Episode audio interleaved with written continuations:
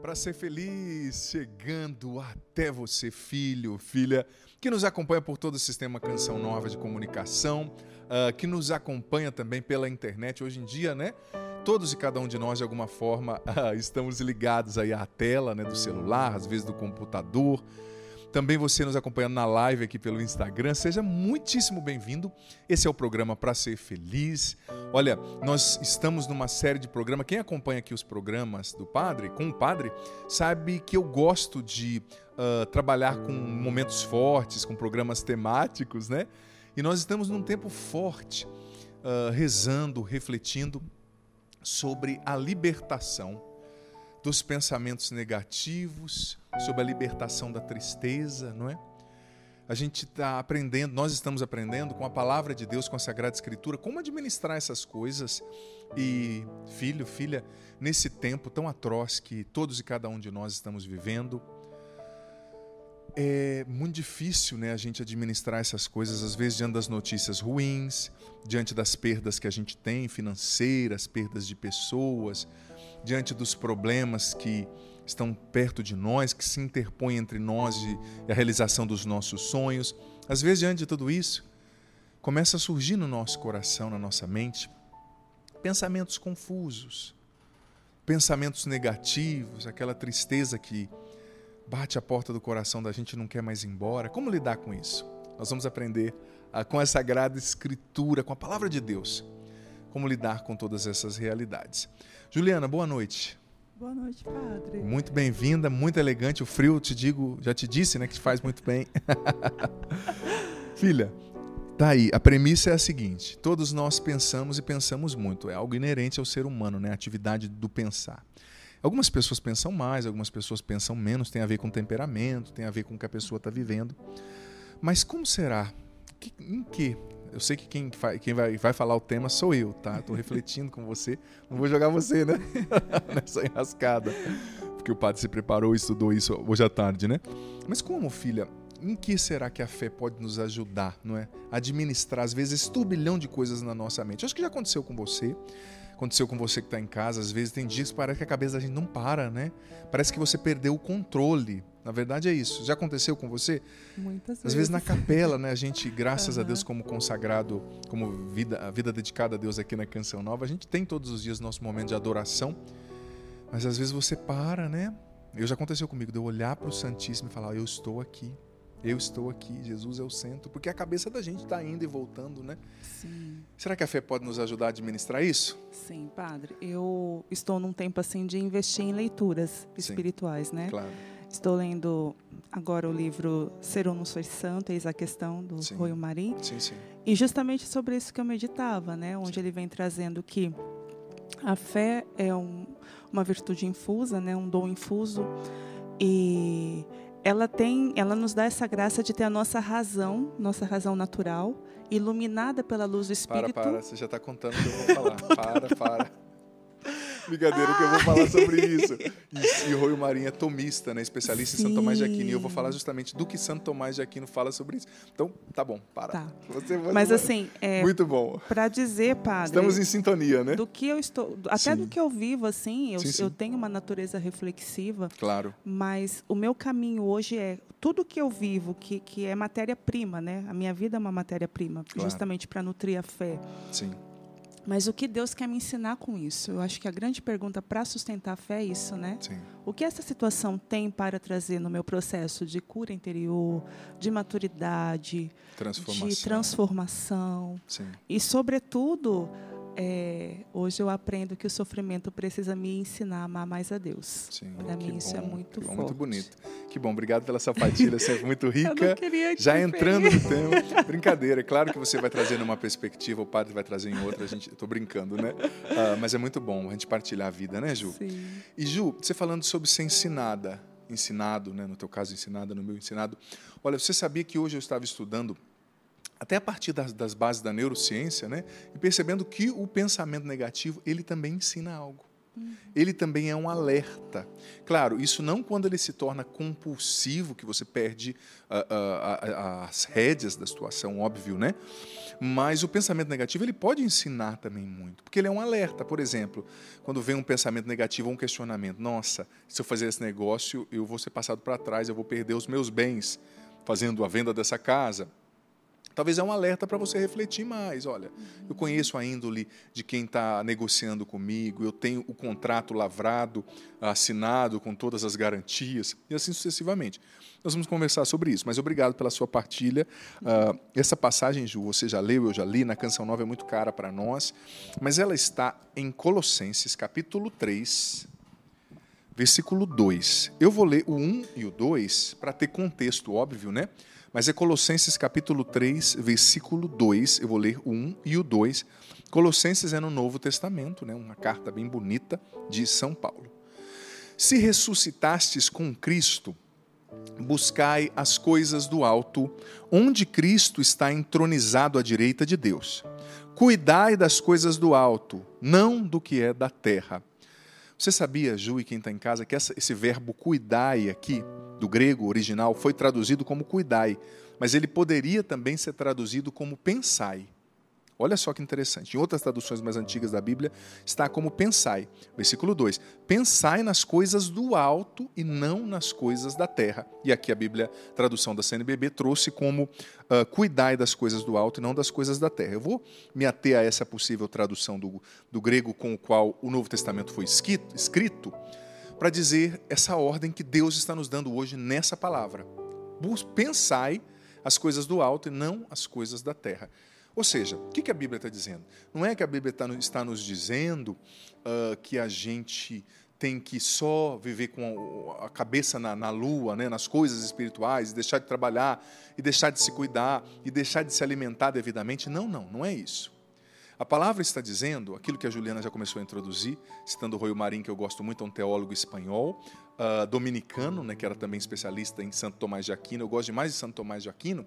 E Santo Tomás, na Suma Teológica, dizia o seguinte: que a nossa razão, a Ju trouxe a razão, mas eu também trago outros, outros artigos ali da Suma Teológica, nos quais ele fala que a razão e a emoção da gente, elas precisam ser vou usar essa, essa, analogia, batizadas, ou seja, elas precisam ser imersas em Cristo, elas precisam ser mergulhadas em Deus, iluminadas pela luz da revelação, pela luz da verdade revelada, pela luz da fé. Razão iluminada pela fé produz pensamentos sãos. Emoções iluminadas pela fé produzem comportamentos sãos. Mas veja bem, não é tão simples e tão mágico como parece, né? é um trabalho. Porque, como eu disse, a primícia é verdadeira, a gente pensa e pensa muito. Algumas pessoas são mais agitadas de natureza, algumas pessoas não são tão agitadas, mas uh, estão em um estado de alma, em um tempo no qual as situações, as provações, os problemas as deixam, os deixam mais agitados, né? Algumas pessoas estão lidando com uh, frustrações, com morte, com perdas, com tantas realidades indigestas, né? Então, a palavra está nos dizendo: comece a mergulhar o seu pensamento em Deus. Pensa as coisas da, do alto, não só as coisas da terra. E olha, é importante a gente pensar sobre o pensar, né?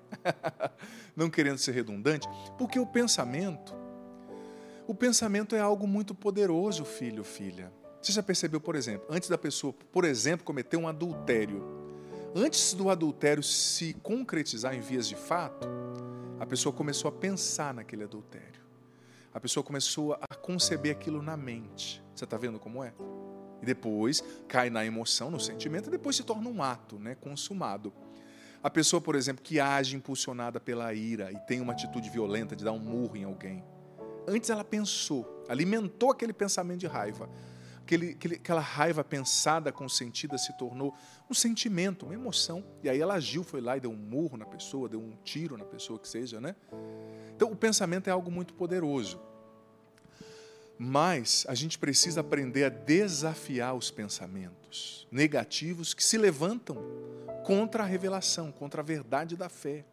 A gente precisa submergir a nossa mente na mente de Cristo, no sangue poderoso de Cristo. Quantas pessoas com as mentes oprimidas, Talvez você hoje, é você, filho, filha. Talvez você hoje esteja com a sua mente oprimida, com pensamentos de morte, de derrota, de ansiedade, sua cabeça não para.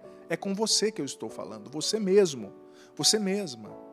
Talvez hoje você esteja com a sua mente oprimida pelos pensamentos tristes de derrota, de fracasso, sabe? É preciso permitir que o sangue de Jesus lave a tua mente, liberte os teus pensamentos desse mal que está te oprimindo na mente, às vezes um mal espiritual concreto. E a mente da gente é um campo de batalha, gente, é um campo de batalha no qual Deus quer ganhar mais espaço e às vezes a tentação, o inimigo, o mal também pelejam, lutam para ganhar espaço na nossa mente. Por isso que a gente sempre precisa pedir, clamar o sangue de Cristo sobre a nossa mente. Por isso que a gente sempre precisa consagrar nossa mente à mente de Cristo. E veja bem, o que, que está na base de uma ação? Vamos refletir agora, porque eu quero trazer um pouco de psicologia que eu acho que é importante nesse ponto, uma vez nós estamos falando do pensamento, né? Na base de uma ação está sempre a nossa razão, que se manifesta ali uh, no nosso conceito de certo e de errado, no que a gente julga ser bom e não ser bom, e também na nossa emoção, no que a gente sente com relação àquilo. Quando a gente está discutindo um tema específico, vamos supor, política, futebol, a gente tem implicado aquilo que a gente crê ser certo, os nossos valores, juízos ali de, de valor, princípios, e o que a gente sente sobre aquilo. Né? Por isso que às vezes a gente defende de maneira tão apaixonada um lado da questão, porque a gente acredita que aquilo é o certo e aquilo é moldado pelo nosso pensamento. Só que o nosso pensamento, por sua vez, ele é moldado na base daquilo que é a nossa mente. E como que a mente da gente funciona? Existe a parte consciente e existe a parte inconsciente ou subconsciente. A nossa parte consciente, ela, como o nome já diz, é responsável por entender as coisas, por definir certo e errado, por valorar pelas memórias de curto prazo. E a mente consciente, ela corresponde somente a 10% do nosso cérebro. Já a mente inconsciente, ela corresponde a 90% do nosso cérebro. E ela é responsável pelas memórias de longa duração. A sua mente inconsciente, por exemplo, é responsável por, pela sua respiração, por exemplo, de tão importante que ela é, funções cardíacas, não é? Por tantas coisas importantes aí na sua vida. E tem muita coisa que a gente vai pensando, quando você pensa, o seu inconsciente vai armazenar aquilo que você pensou, atrelando aquilo que você pensou a uma imagem, não é? A uma imagem. A imagem de alguma coisa, por exemplo. Por isso, aí nascem os traumas, né? Você viveu uma experiência dura, pensou sobre aquilo e o teu inconsciente ali deu um significado para aquilo e guardou aquilo com uma imagem específica daquele fato. Imagem, por sua vez, que não está no consciente, você não percebe que ela está ali, mas ela está lá no seu cérebro e às vezes, quando acontece alguma coisa que desperta em você o mesmo estímulo daquele trauma, ou que te lembra aquele trauma, abre essa caixinha dentro de você e você começa sentir aquela taquicardia, ou aquele pânico, ou aquele medo, ou aquele desespero. Porque está lá no inconsciente, né? Que é 90%. O consciente, o que a gente sabe, corresponde à ponta do iceberg, gente, 10%. 90% está no inconsciente sabe? E os traumas, muitas vezes, as feridas que geram os pensamentos negativos estão no nosso inconsciente. Naquilo que você não consegue dar nome, naquilo que você não consegue definir, mas que está lá. O consciente é a ponta do iceberg, o inconsciente é o iceberg todo escondido debaixo da água, né?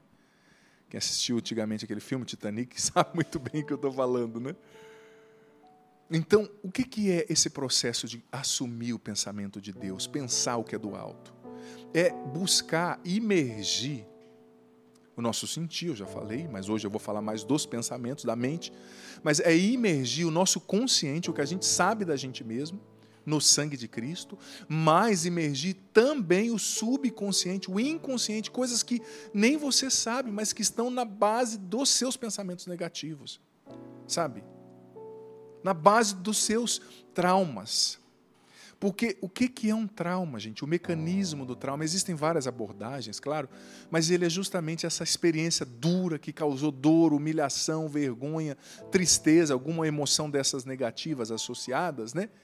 E a sua mente internalizou essa memória Às vezes no consciente, mas na grande maioria das vezes no inconsciente. E todas as vezes que o seu consciente interpreta que alguma coisa vai lembrar aquele trauma, ou vai ser um estímulo semelhante, ou tem alguém parecido com aquele assaltante, com aquele estuprador, com aquela pessoa que abusou de você, não sei, que te roubou, é como se o inconsciente de, o consciente desse o alerta para o inconsciente e o inconsciente despertasse isso, esse gatilho, né, esse alarme que gera esse estímulo excessivo, que por sua vez também gera essa descarga, né, de, de esse estado de alerta. Então, a gente precisa pedir, porque olha, a gente tem que ter humildade, gente. A gente sabe de nós mesmos apenas 10%, apenas 10% né, está no consciente. A gente tem que ter a humildade de pedir o socorro de Deus. Porque Deus pode ir aonde você não pode. O Espírito Santo pode ir lá nas suas, na raiz das suas memórias. O Espírito Santo pode ir lá onde estão armazenados, filho, filha, os seus traumas, as suas feridas, as raízes dos seus pensamentos negativos. Ou seja, o Espírito Santo pode ir além da ponta do iceberg e banhar o iceberg inteiro e curar o iceberg inteiro, que é o inconsciente, que são as memórias ali que estão no inconsciente, que geram pensamentos negativos, né? que estão na base dos traumas, que estão associadas a imagens traumáticas ali, né? Por isso que a cura interior é tão importante, muitas vezes para se libertar do pensamento negativo a gente precisa investir em cura interior, pedir ao Espírito Santo que venha com a misericórdia de Deus banhar o nosso inconsciente, banhar as nossas lembranças, banhar aquilo que a gente não sabe que está ali, mas que está ali como lembrança negativa de ódio contra os outros, contra nós mesmos, de traumas com relação à nossa aparência, de negatividade com relação ao nosso próprio valor, potência, capacidade. Eu sei que o tema é complexo, né?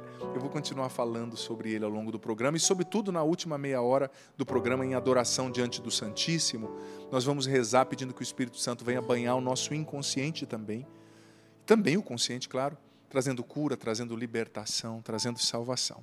Clamemos essa misericórdia de Deus sobre nós.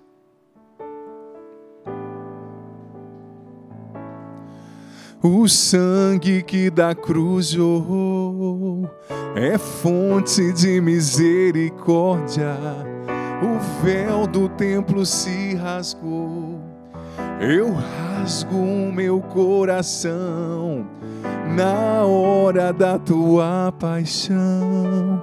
Entrego também minha vida, entrego tudo em tuas mãos, as dores do meu coração.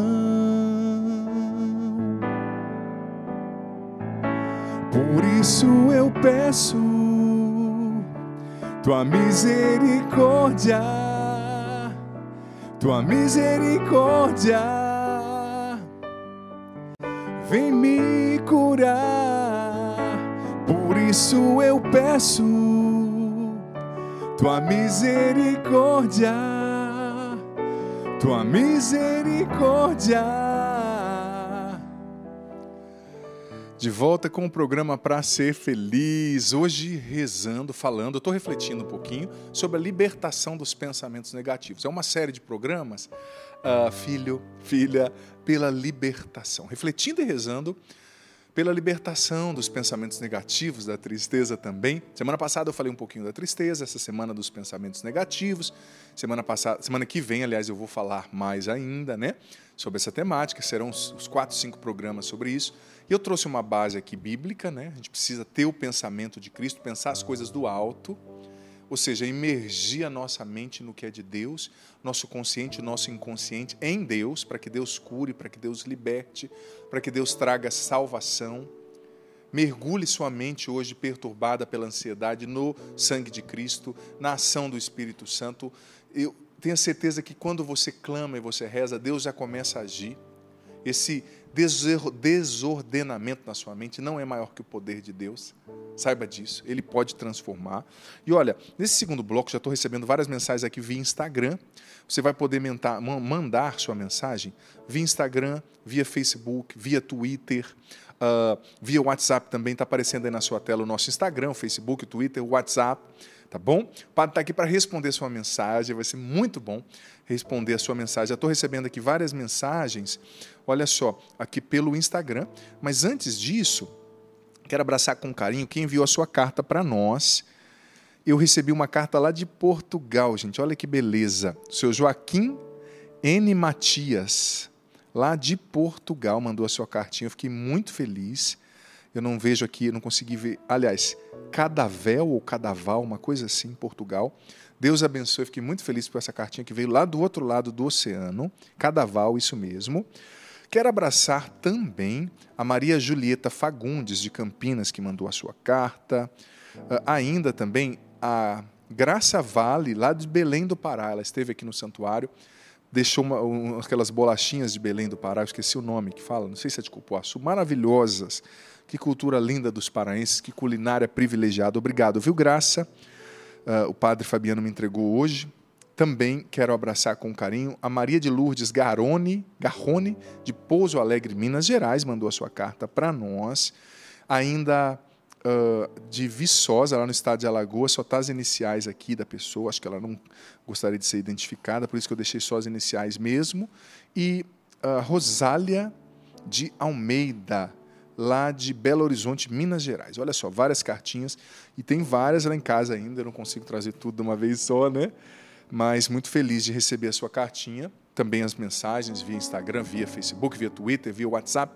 Estão aqui os meus livros, também gosto de falar nesse momento dos livros, Como Controlar e Vencer a Ansiedade, Curar e Restaurar o Masculino, livros de cura interior, de libertação também da ansiedade, dos pensamentos negativos, em especial o livro azul, né? Como Controlar e Vencer a Ansiedade, tem ajudado muita gente.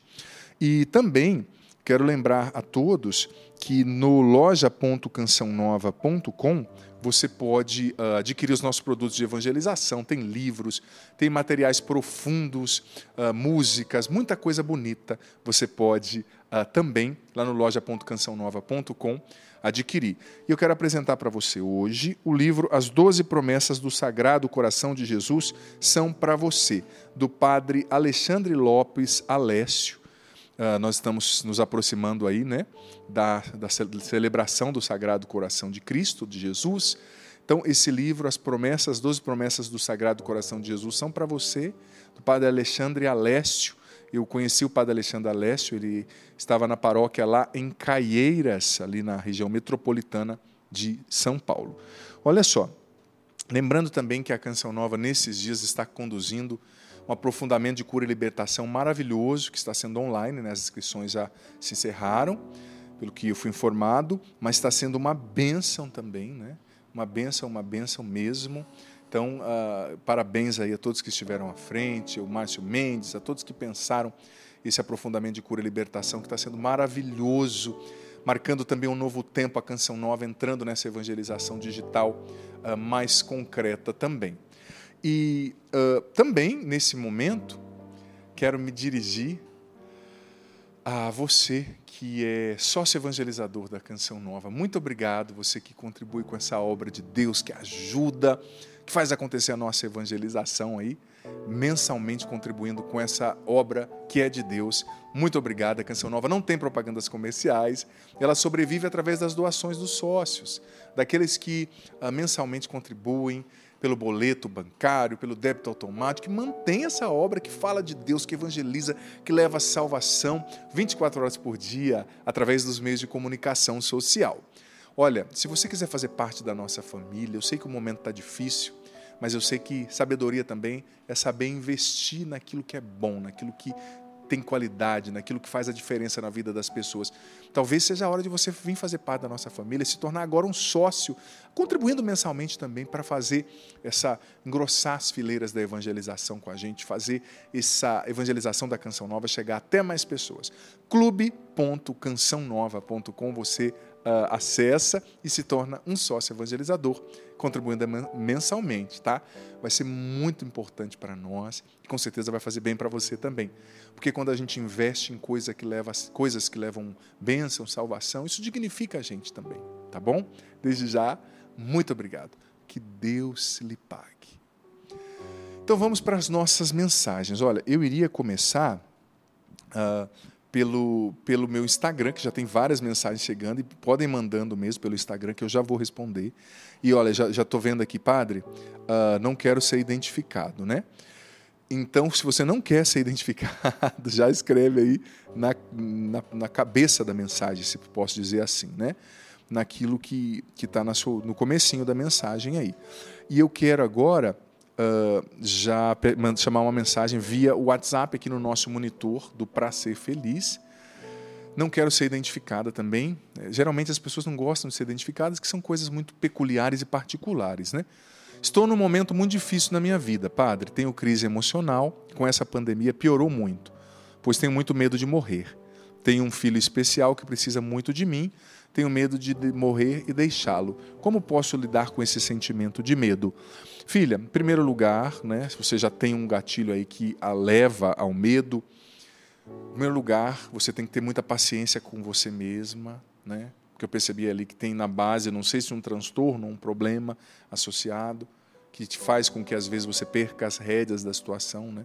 Tenha paciência com você, não é o fim do mundo. Muita gente está vivendo isso, né? Muita gente também está vivendo batalhas, lutas contra o medo, contra tantas realidades aí adversas, né? E coisas, como eu dizia no começo, eu explicava que é um pouquinho mais difícil, que estão no inconsciente da gente, que a gente nem sabe, mas que estão ali contribuindo para aquele medo, para aquela insegurança, às vezes um trauma relacionado à figura paterna. Você não conseguia confiar no seu pai e acaba inconscientemente transferindo isso para Deus e não consegue se abandonar no cuidado da providência dele na sua vida. Pode acontecer, né? Tantas outras realidades que podem acontecer. Então, o primeiro passo é ter paciência com você. Segundo passo, que vai ajudar muito, é você estabelecer uma rotina diária de oração. É você comunicar-se com Deus. É. Comunicar-se. E rotina diária quer dizer rotina diária. Já percebeu, eu já falei isso aqui, retomo esse raciocínio, que às vezes a gente pensa, amanhã cedo eu vou 8 horas, 7 eh, horas tomar café, 7 e meia sair para o trabalho, 8 horas começar a trabalhar, 11 horas eu vou ao banco, 11 e meia eu vou ao supermercado, 2 horas eu vou, você que é mulher, vou fazer a unha, 3 horas eu vou uh, fazer tal coisa. Sei que hoje nós estamos um pouquinho reduzidos por causa da pandemia, claro, mas às vezes a gente programa o nosso dia inteiro, mas a gente não programa o nosso tempo com Deus. É como se não fosse essencial. É como se não fosse importante.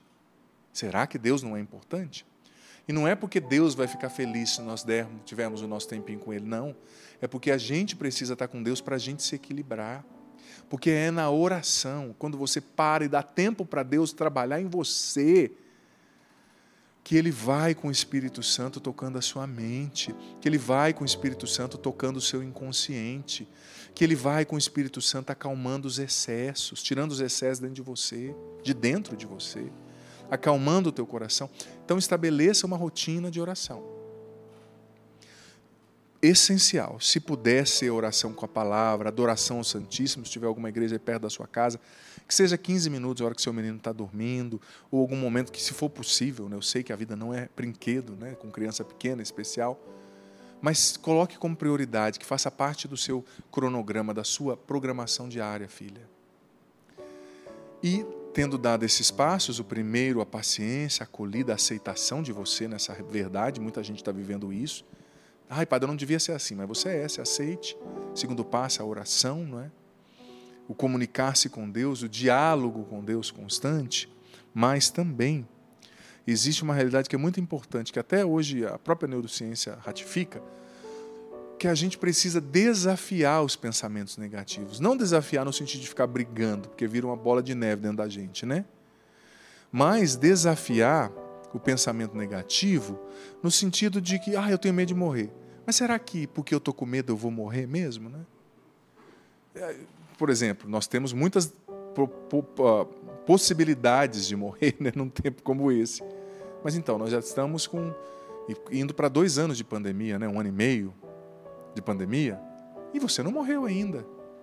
Você atravessou a rua todos esses dias, desde quando seu filho nasceu. Você não foi atropelada. Ou seja, às vezes a gente precisa questionar os pensamentos, se comunicar com Deus e também, se tiver alguma pessoa de confiança, equilibrada aí perto de você, se for um terapeuta, um padre, melhor ainda, um terapeuta na área dele, que é a terapia, e o padre na área espiritual, né? pastor, se você for de outra denominação, mas talvez para expressar esses medos, né? expressar esses sentimentos. Mas não é expressar para ficar toda hora falando e, e, retroalimentando, alimentando o medo, o pensamento negativo. Não, não nesse, não nesse sentido. Mas para, tipo assim, desmistificar um pouquinho isso.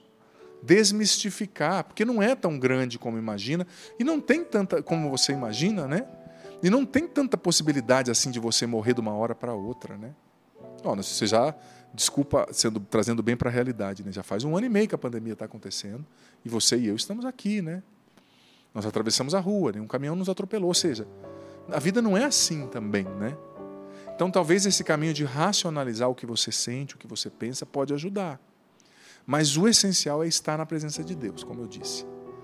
Porque tem coisas que a gente já perdeu o controle delas, né? Já percebeu? Tem coisas que eu e você já não temos mais controle. Talvez esse medo chegou num ponto, e aí também você precisa observar, que se for o caso, você vai ter que buscar ajuda, né? Terapêutica. Mas às vezes o medo chegou num ponto que a gente não controla mais, né? já saiu da nossa rédea, já saiu da nossa mão. Então, além da oração, vai precisar de uma ajuda talvez profissional, uma ajuda terapêutica, né? um médico, talvez em algum momento um medicamento, se for o caso, né? se for realmente necessário. Por que não? Tá certo? Daqui a pouquinho eu vou ler mais mensagens via WhatsApp, mas aqui no Instagram já tem uma mensagem. Padre, não quero ser identificada Sou casada há sete anos e não consegui engravidar. Descobri um problema nas trompas e precisei retirá-las, ficando só a possibilidade de engravidar. Nossa, eu não estou entendendo. Peraí. Olha, eu não entendi a sua pergunta. Não sei, acho que deve ter faltado alguma palavra ou na hora de você digitar saiu alguma linha que eu não estou entendendo, aí fica ruim eu responder. Mas deixa eu, eu tentar uma outra coisa aqui pegar uma outra mensagem pelo Instagram. Padre, sofro muito no meu matrimônio. Meu marido já foi usuário de drogas, hoje, graças a Deus, não mais, está na igreja, mas não aceita ajuda e durante o final de semana acaba ingerindo bebida alcoólica. Fica muito agressivo comigo verbalmente até fisicamente. Quase eu fale, fale algo. Tenho uma filha de quatro anos e um bebê de sete meses. Sofro muito por eles. São apaixonados pelo pai. Queria muito que o meu casamento desse, desse certo mas eu não sei como agir. Situação, né? Porque você está tá, tá refém dessa situação aí, né? Acaba ficando, acabou ficando refém. Então, filha, é, é complicado mesmo o processo do vício, né?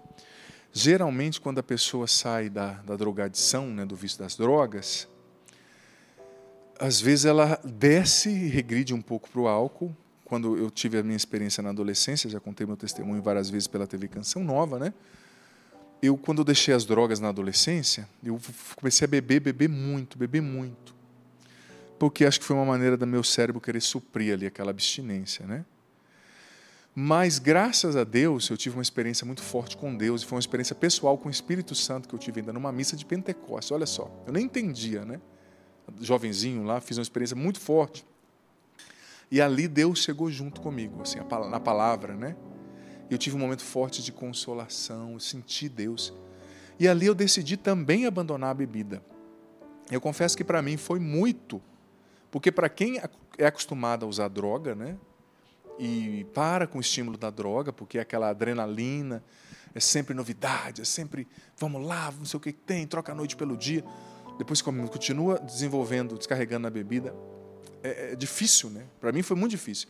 Mas graças a Deus, ali no começo, Deus já cortou pela raiz e eu fui, sabe, começando mesmo uma nova vida, sem nenhum tipo de entorpecimento por parte de drogas, de álcool, né?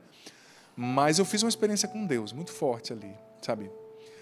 Seu marido não está certo, né? É até difícil eu aconselhar numa situação como essa, porque o que, que eu vou fazer, falar para você? Obriga-o a mudar? não é assim que funciona, né? E ele está agindo muito errado, muito errado mesmo, né? Ele, ainda mais se ele está usando de violência, aí piorou, né? Não é esse o caminho, né? Você tem que estar tá até atenta com relação a isso. Que ele não tem o direito, aconteça o que acontecer, né? Isso é, é um crime, infelizmente. É um crime Felizmente, graças a Deus. Não infelizmente seja um crime. Infelizmente, o que está acontecendo. Né? O crime é bom que haja punição, porque já se viu. Né? Esse negócio de bater em mulher já, já não pode mais acontecer. É, além de ser um pecado hediondo, é um crime que tem que ser punido mesmo. Tem que ir para trás das grades, sabe? Para trás das grades. Muitos desses machões em casa vão lá para o bar no meio dos outros homens, fica uma, né, uma seda. Né? Mas, enfim, por que, que eu falei da experiência que eu tive com Deus, né, que me ajudou a vencer também a bebida depois de ter largado as drogas. Eu falo porque eu tenho conhecimento de causa. Não estou falando de algo que eu acho, né? Eu sei, eu vivi.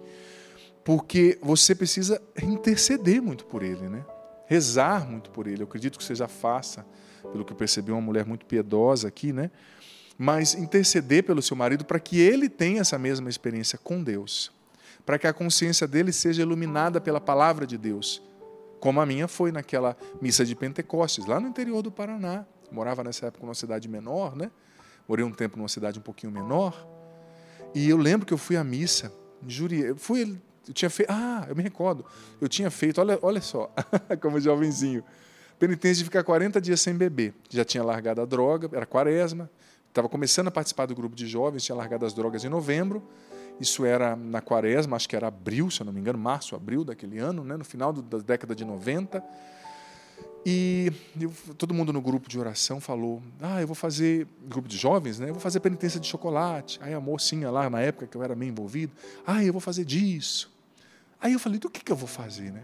E é como se Deus ali falasse no meu coração: Faz da bebida. Mas Deus já estava armando ali, né? Como diz lá no interior, a arapuca.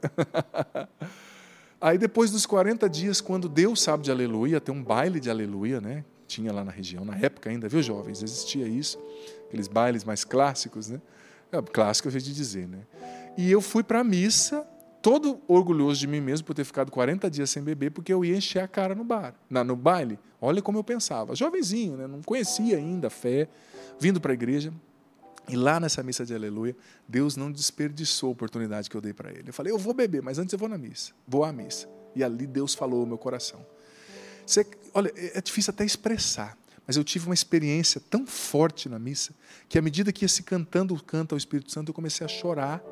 Eu recebi um batismo no Espírito Santo ouvindo o canto numa missa uh, de sábado à noite. E ali eu lembro daquela palavra de Gálatas que começava assim. Foi na leitura da missa. Gálatas insensatos, começastes no espírito e ides agora acabar na carne, né? E aquilo foi uma flecha, eu fiquei com raiva até, vou ser honesto, né? Raiva até de Deus. Eu falei, mas como que isso, depois de eu ter ficado 40 dias sem beber? Mas foi a melhor coisa, foi a brecha que eu dei, dei Deus entrou. E entrou de sola. E ali eu decidi. Fui para aquele bar, falei, não, não vou beber. Para aquele baile, fui, mas não bebi, você acredita? Um jovenzinho, gente, com a história que eu tinha. Então tem coisas que é só uma experiência com Deus que vai mudar, sabe? Então eu acredito que o seu marido tem um coração bom, sim, tem um homem bom ali. Só que ele está seguindo o caminho errado. Ele não pode, ainda mais quem teve a história que ele tem, que eu tive, não pode brincar. Eu não brinco com certas coisas, eu não brinco com bebidas. Não brinco, não posso, sabe? Então ele tem que mudar essa postura, colocar outra coisa no lugar da bebida, talvez um esporte, mais oração, tem, porque tem algo dentro dele que ficou vazio, o espaço que a droga ocupou, cerebralmente falando, mentalmente, né? Mas interceda para que ele tenha essa experiência também de ser iluminado por Deus.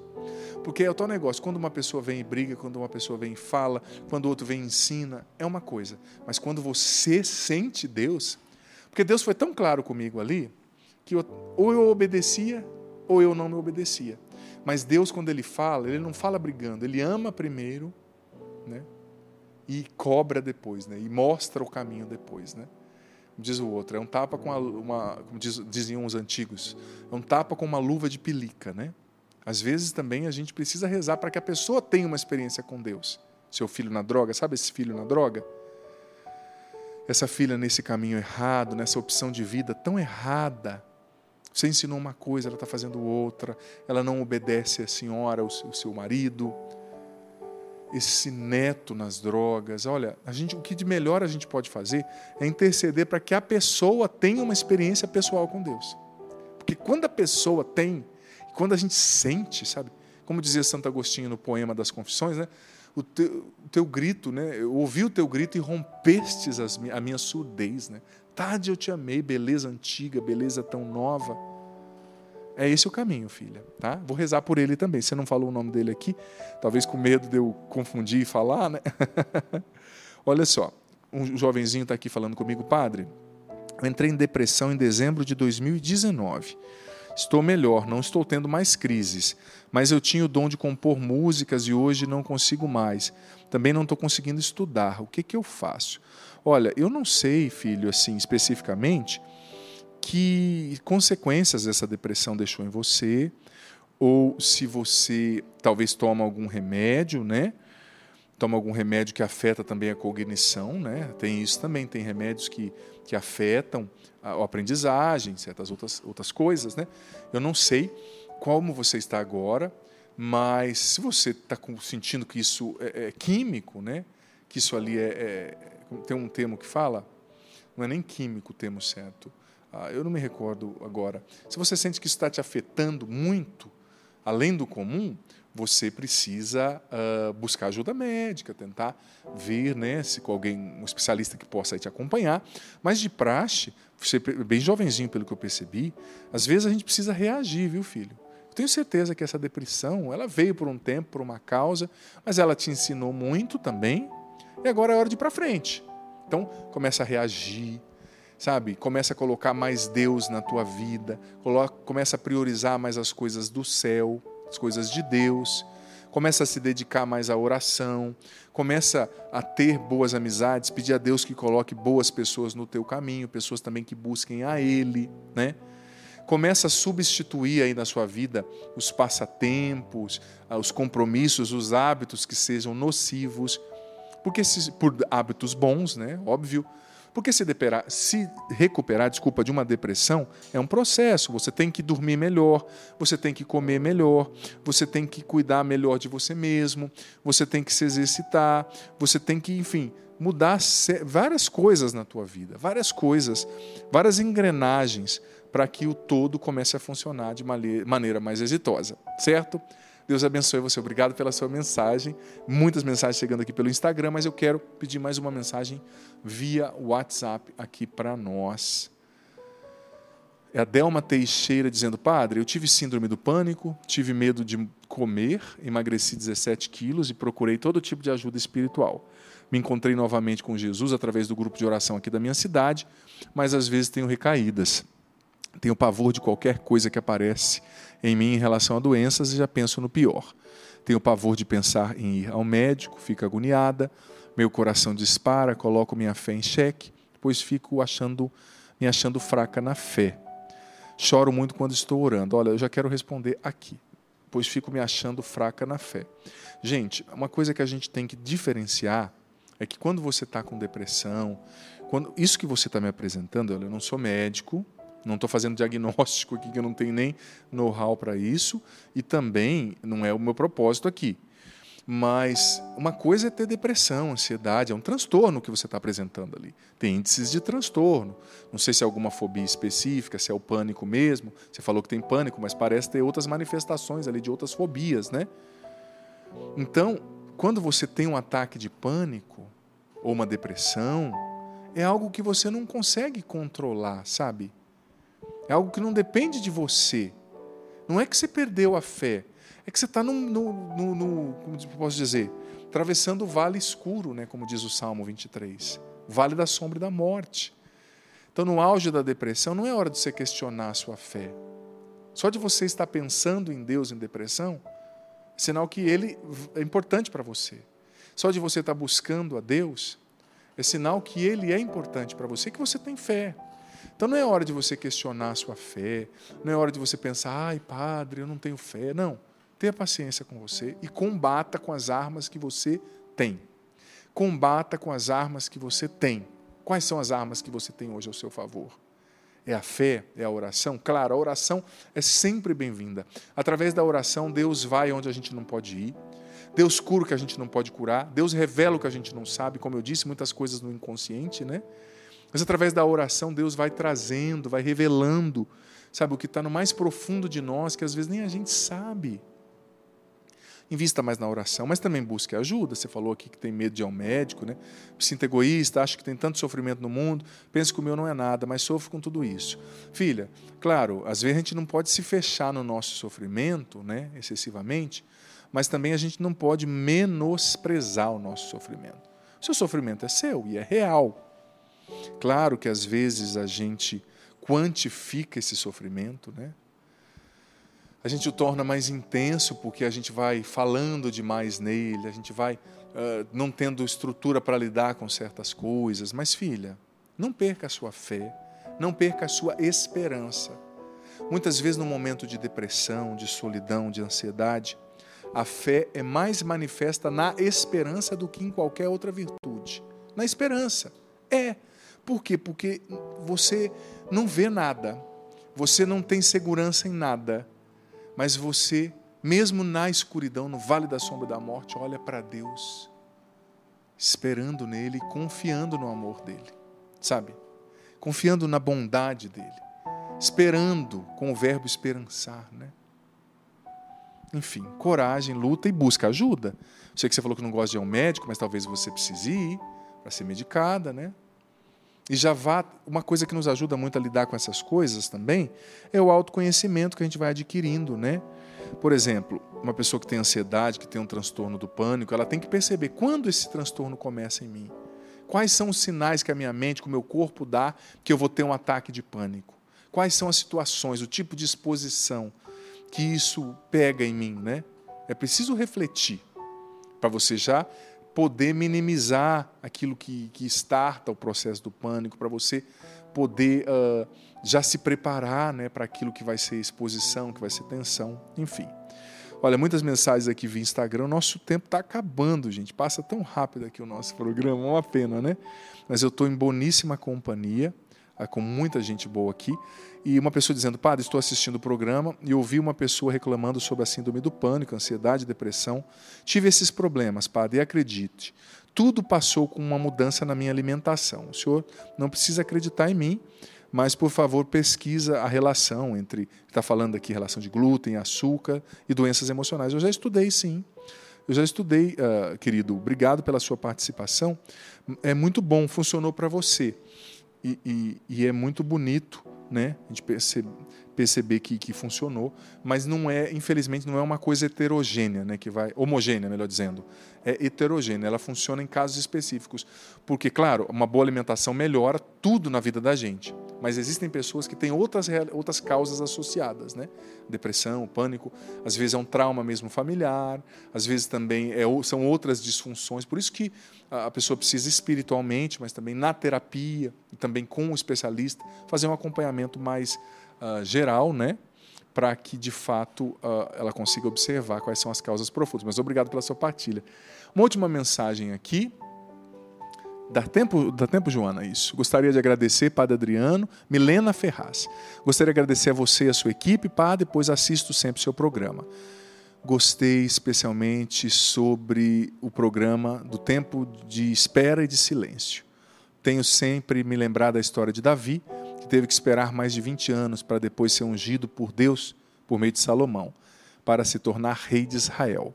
Tenho fé que Deus está me guardando nesse período, Padre, e tento de todas as formas me movimentar, não me deixar cair em depressão, porque sei que muitas coisas maravilhosas estão por vir muito obrigada pelos programas. A Milena Ferraz. Obrigado, Milena. Eu que agradeço. O testemunho é tão bom. Olha, eu não tenho nada contra ouvir as mensagens ruins, de queixas, não, tá? Mas é tão bom também ouvir um testemunho, né? Traz uma esperança, um ânimo para a gente, né? Então nós criamos até um, um e-mail, né, Joana, que é o para ser feliz arroba cançãonova.com, para ser feliz arroba cançãonova.com, que é o e-mail para você enviar o seu testemunho, para ser feliz arroba cançãonova.com. Minha diretora já está me dizendo que está na hora do intervalo e ó, Quero dizer que nesta sexta-feira, nesta quinta-feira, dia 10, eu estou lançando uma nova canção, um novo single, uma música que se chama Liberta-me, Senhor, que eu cantei aqui esses dias atrás. Vai ser lançada nas plataformas digitais, uh, no, no, no, Deezer, no Spotify, em todas as outras plataformas digitais, nessa quinta-feira, agora, dia 10, tá certo? Você confere lá depois esse single. O Senhor esteja convosco. Ele está no meio de nós. Que desça sobre vós, vossas famílias, a água que vós apresentais para que se torne um sacramental, permaneça para sempre. A benção do Deus Todo-Poderoso, Pai, Filho e Espírito Santo. Amém. Hum. Olha, se você está acompanhando nas reprises, eu me despeço por aqui. Você agora, terça-noite, continua aí, que nós vamos ter meia hora diante do Santíssimo, rezando pela libertação da nossa mente, pela libertação dos pensamentos negativos. O sangue que da cruz jorrou é fonte de misericórdia. O véu do templo se rasgou. Eu rasgo o meu coração na hora da tua paixão. Entrego também minha vida, entrego tudo em tuas mãos as dores do meu coração.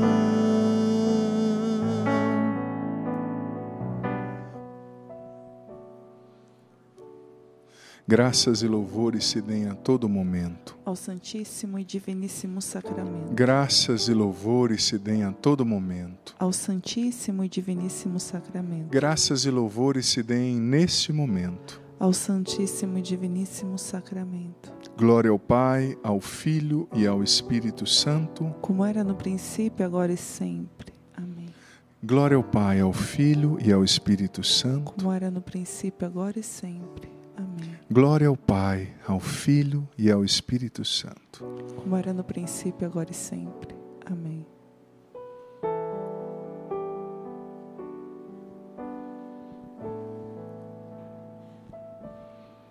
O sangue que da cruz jorrou é fonte de misericórdia. O véu do templo se rasgou. Eu rasgo o meu coração na hora da tua paixão. Entrego também minha vida, entrego tudo em tuas mãos as dores do meu coração. Por isso eu peço tua misericórdia, tua misericórdia, vem me curar. Por isso eu peço tua misericórdia, tua misericórdia, vem me curar, vem me curar. O sangue que da cruz jorrou é fonte de misericórdia. O véu do templo se rasgou eu rasgo o meu coração na hora da tua paixão. Entrego também minha vida, entrego tudo em tuas mãos, as dores do meu coração.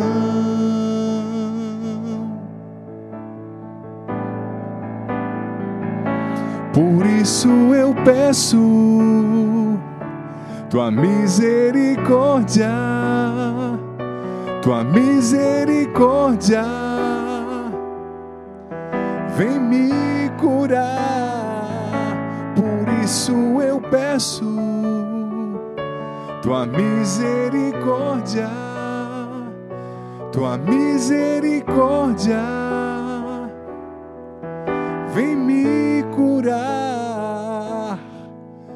vem me curar. Nós precisamos, Senhor, da tua misericórdia. Nós precisamos, Senhor, ser lavados pela tua misericórdia. Nós precisamos, eu invoco, Jesus, em teu nome, a tua misericórdia sobre nós. Eu invoco a tua misericórdia, Jesus, sobre a nossa saúde. Eu invoco a tua misericórdia sobre as nossas finanças, sobre as nossas famílias, sobre os casamentos mas sobretudo sobre as nossas mentes, sobre os nossos pensamentos. Vem com a tua misericórdia, Senhor, sobre os nossos pensamentos, a nossa mente. Jesus, banha no teu sangue precioso, que é fruto da tua misericórdia, banha no teu sangue precioso os nossos pensamentos, banha no teu sangue precioso o nosso consciente, banha no teu sangue precioso o nosso inconsciente as memórias mais profundas, que são fonte de negatividade, que são fonte de trauma, de ferida, que estão armazenadas lá no inconsciente, Senhor. A gente nem sabe de onde vem essa ansiedade muitas vezes, a gente nem sabe de onde vem essa tristeza, essa angústia, a gente nem sabe de onde vem essa agitação, essa negatividade, essa baixa, baixo autoestima. A gente nem sabe de onde vem essa raiva com relação a gente mesmo, com relação aos outros. Mas, Senhor, lava com teu sangue agora o nosso inconsciente, onde estão armazenadas as memórias negativas, 90% do que a gente crê, pensa e sente e lembra está no nosso inconsciente, a gente nem sabe, mas está lá, mas está lá. Vem com a tua misericórdia, Senhor, curar o nosso inconsciente. Vem com a tua misericórdia, Jesus, curar as nossas lembranças dolorosas, ainda que não estejam no consciente, ainda que a gente não tenha consciência delas, Senhor. Venha curar as memórias dolorosas do passado. Quantas pessoas, Senhor, sofreram abusos afetivos, sexuais? Quantas pessoas tiveram experiência com um pai abusivo, excessivamente severo, duro, bravo? Um pai que bebia, que traía, que tratava a mãe como uma marionete? Quantas pessoas traumatizadas com a própria mãe, com a própria história de vida, com a pobreza extrema, com a fome que tiveram que enfrentar? Quantas pessoas, Senhor, traumatizadas pela situação que estão vivendo dentro de casa, apanhando? Vivendo desamor, esse marido bebendo, esse marido na droga, esse marido no adultério e essa mulher lutando com filhos pequenos. Visita agora, Senhor. Visita agora, Senhor, essas pessoas que têm ansiedade, liberta em teu nome, Jesus. Visita agora essa pessoa na depressão, liberta. Visita agora essa pessoa agitada, ansiosa, desesperada e traz libertação, Senhor. Traz cura, Senhor. Traz salvação, Senhor para essa mente, para essa alma agitada nessa noite. O Senhor me dava uma imagem. A imagem era muito forte, mas eu vou proclamar na autoridade do nome de Jesus. Era a imagem de um, um poço muito fundo, assim, um abismo, e uma pessoa parada na beira do abismo, quase caindo nesse abismo, nesse poço. O Senhor me dava essa imagem. E o Senhor está libertando agora muitas pessoas que estavam assim, à beira do abismo. Você estava à beira do abismo do pecado por causa dessas companhias com as quais você está envolvido. Deus está abrindo seus olhos agora. Não é para você andar com essas pessoas. Abandona essas falsas amizades, essas amizades que vão te roubar da fé, que vão te levar para um caminho errado. Você estava na beira do abismo, entrando nessa depressão, nessa ansiedade, sua cabeça começando a correr, correr, correr, correr. O Senhor está te libertando agora. Você estava à beira do abismo, do desespero. Você é muito forte o que o Senhor vai me colocar, mas o que eu vou colocar, que o Senhor está me trazendo, mas o Senhor está tocando uma pessoa. Você está com um grave problema financeiro, você está devendo, e há alguns dias uma pessoa que você conhece, que é conhecido da sua infância, adolescência, veio te convidar para participar de um crime com essa pessoa, um roubo. E você disse que iria, porque você precisa do dinheiro. É você mesmo. Você. Jesus está tocando você agora. Ele está te dizendo: não vai para esse roubo. Deus vai providenciar esse dinheiro de outra forma. É você. Não vá para esse roubo, porque isso vai acabar mal. Você pode perder a sua vida. Não só por isso, claro, mas o Senhor está te alertando, porque é errado, é pecado, mas o Senhor está te alertando. Ele vai abrir outra porta. Honestamente você vai ganhar esse dinheiro. Tenha paciência, espere em Deus, reza mais. Abandona-te, afasta-te do mau caminho. Você estava à beira desse precipício, desse poço. O Senhor está te libertando agora. O Senhor também me dá a imagem de uma pessoa perturbada, é como se você batesse na sua própria cabeça assim. Perturbada por tantos pensamentos ruins. Tantos pensamentos ruins. O Senhor está libertando a sua mente dessa perturbação mental. No fundo, no fundo, você se cobra demais também. Você tem uma mania de perfeição. Tudo tem que sair do jeito que você quer, senão não está bom, senão você briga, senão você se cobra, senão você se, se martiriza, se judia. O Senhor está te libertando agora. O Senhor também está libertando muitas pessoas confusas. O Senhor está curando muitas pessoas agora pela ação do Espírito Santo de Deus no inconsciente. Você é uma pessoa que você não gostava de você mesma. Você não gostava do seu corpo. Quando você ia tomar banho e ficava nua, você chegava a olhar no espelho e ter repulsa do seu corpo, de você, do seu cabelo. Existiam feridas no seu inconsciente, filha, de alto desamor, de alto desaprovação. E isso não deixava você progredir na vida, você se auto-sabotava. Quando você estava para conquistar uma coisa boa, você se auto-sabotava. Porque você não gostava de você, filha. Mas o Senhor, pelo poder do Espírito Santo, está te libertando agora profundamente lá no teu inconsciente, onde essa memória de autodesamor, de autodesvalorização, de ódio de si mesma, de aversão de si mesma estava alojada, o Senhor está curando.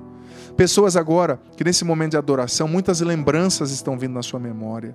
Lembranças de coisas que aconteceram na sua infância, lembranças de coisas que aconteceram no começo do seu casamento, lembranças de olhares que as pessoas te deram, lembranças de decepções. O Senhor está indo na raiz de muitos traumas que geravam pensamentos negativos agora e curando isso no seu inconsciente pela ação do Espírito Santo. Shibirialama surikandaralama iralama suriandaralama Shibirialama rialama rialama rialama rialama o Senhor também está libertando pessoas que tinham sido dominadas, a palavra é essa, dominada por um grande pessimismo, um grande conformismo, na verdade, mais até do que pessimismo, isso já era um conformismo. Você estava acomodado na situação, só reclamando, só brigando com Deus e com o mundo. O Senhor está te dando uma ordem: levanta-te e luta, que eu vou te abençoar. Não fica sentado apontando o dedo para quem está fazendo errado. Tente você também. O Senhor está libertando uma pessoa que você foi usuário de drogas, usuária de drogas. E você ficou um tempo limpo, mas agora você recaiu. E com essa recaída veio um tombo muito severo, muito grande. Você recaiu mesmo. E você está se sentindo um trapo, um lixo, é essa palavra que me vem. Você está se sentindo indigno de Deus. Você está se sentindo tão distante, olhando para nós aqui, achando que você está no inferno e nós estamos no céu. Mas isso é mentira. Não existe buraco fundo no qual o braço de Deus não possa te encontrar, te alcançar. Jesus está tocando você agora e Ele está te lavando com o sangue dele.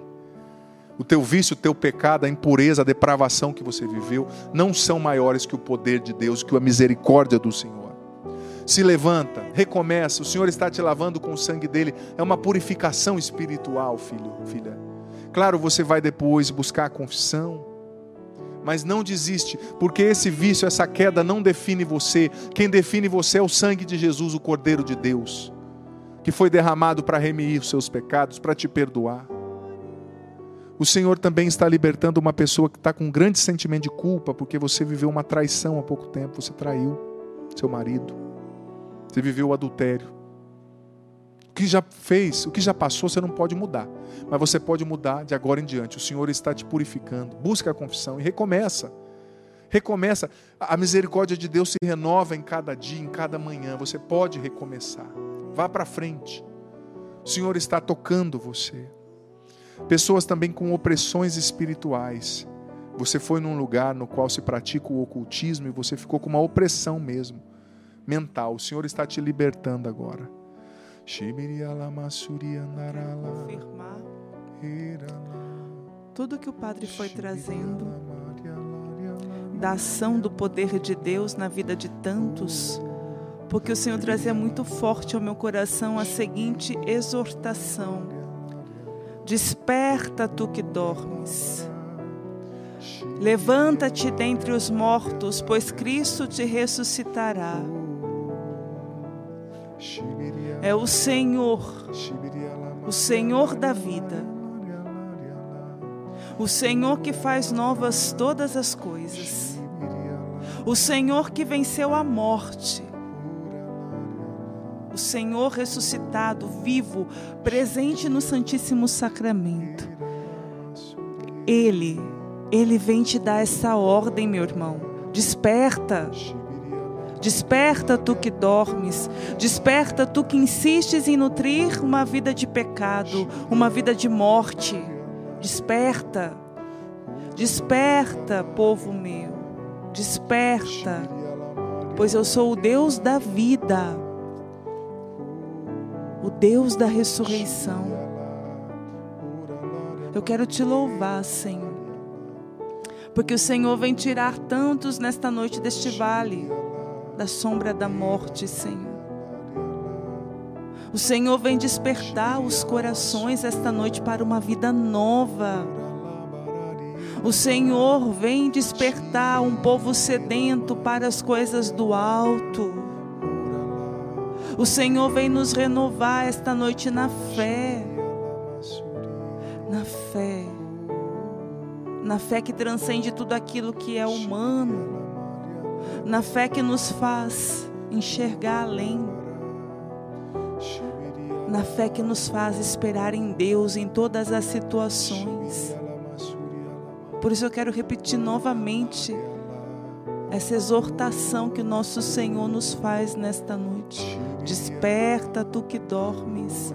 Levanta-te dentre os mortos, pois eu sou o Deus da vida, o Deus da ressurreição. Sou eu quem te levanto nesta noite. Sou eu, o Deus da vida.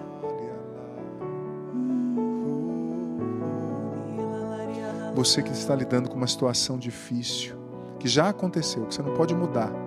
Foi um erro, aconteceu algo que você não gostaria, mas Deus está te dando uma palavra hoje. Ele está te dizendo: Eu tiro um bem maior de tudo, até daquilo que aparentemente é mal, até daquilo que aparentemente não foi pensado, planejado, foi consequência indigesta. Eu tiro um bem maior de tudo te diz o Senhor.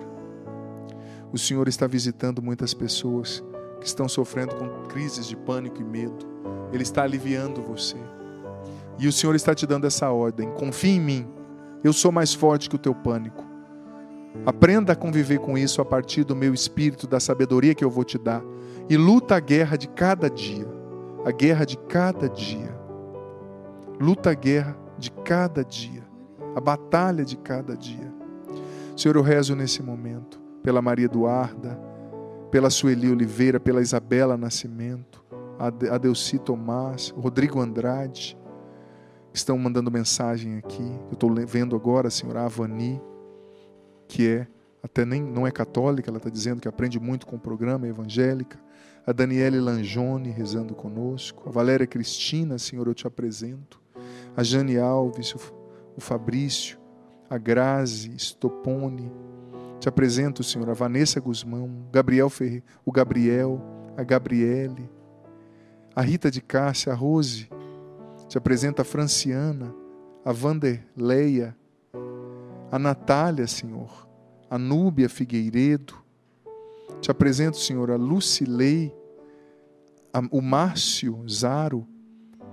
Te apresento, Senhor, a Sani Isárias, a Carla Viviane, Senhor, a Celiane Pacheco, a Aurestina, a Ana Paula Assunção, a Thaís Duarte, Senhor.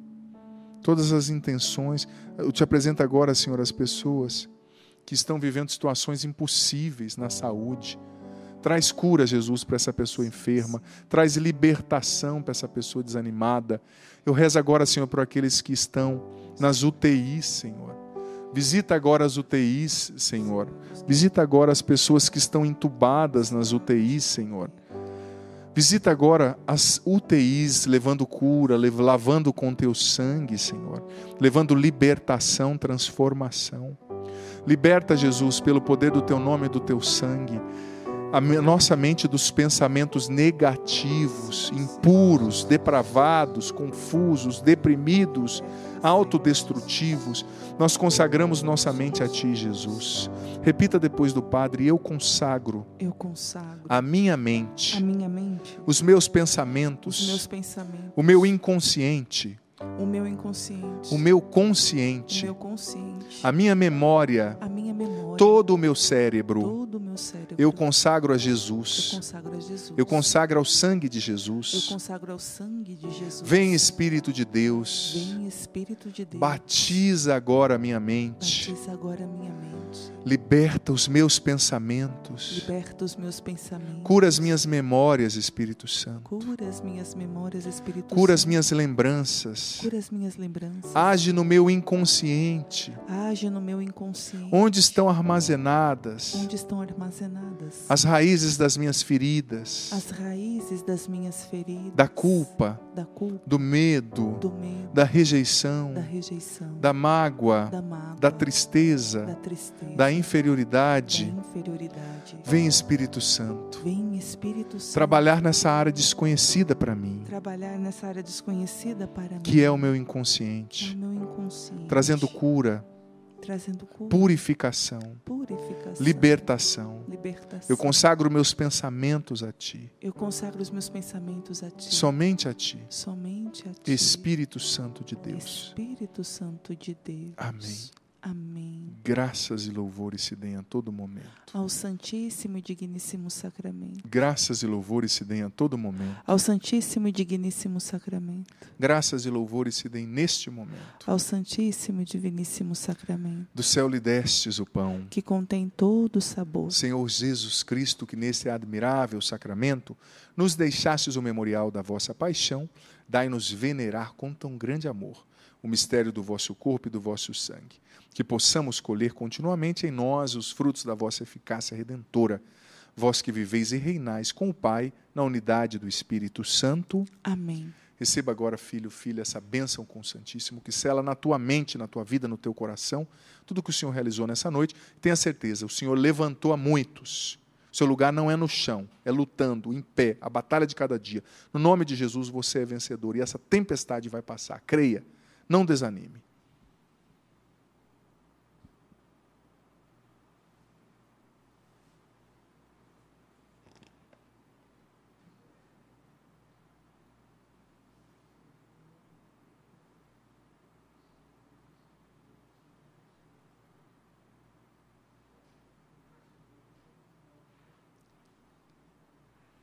Graças e louvores sejam dados a todo momento ao Santíssimo e Diviníssimo Sacramento.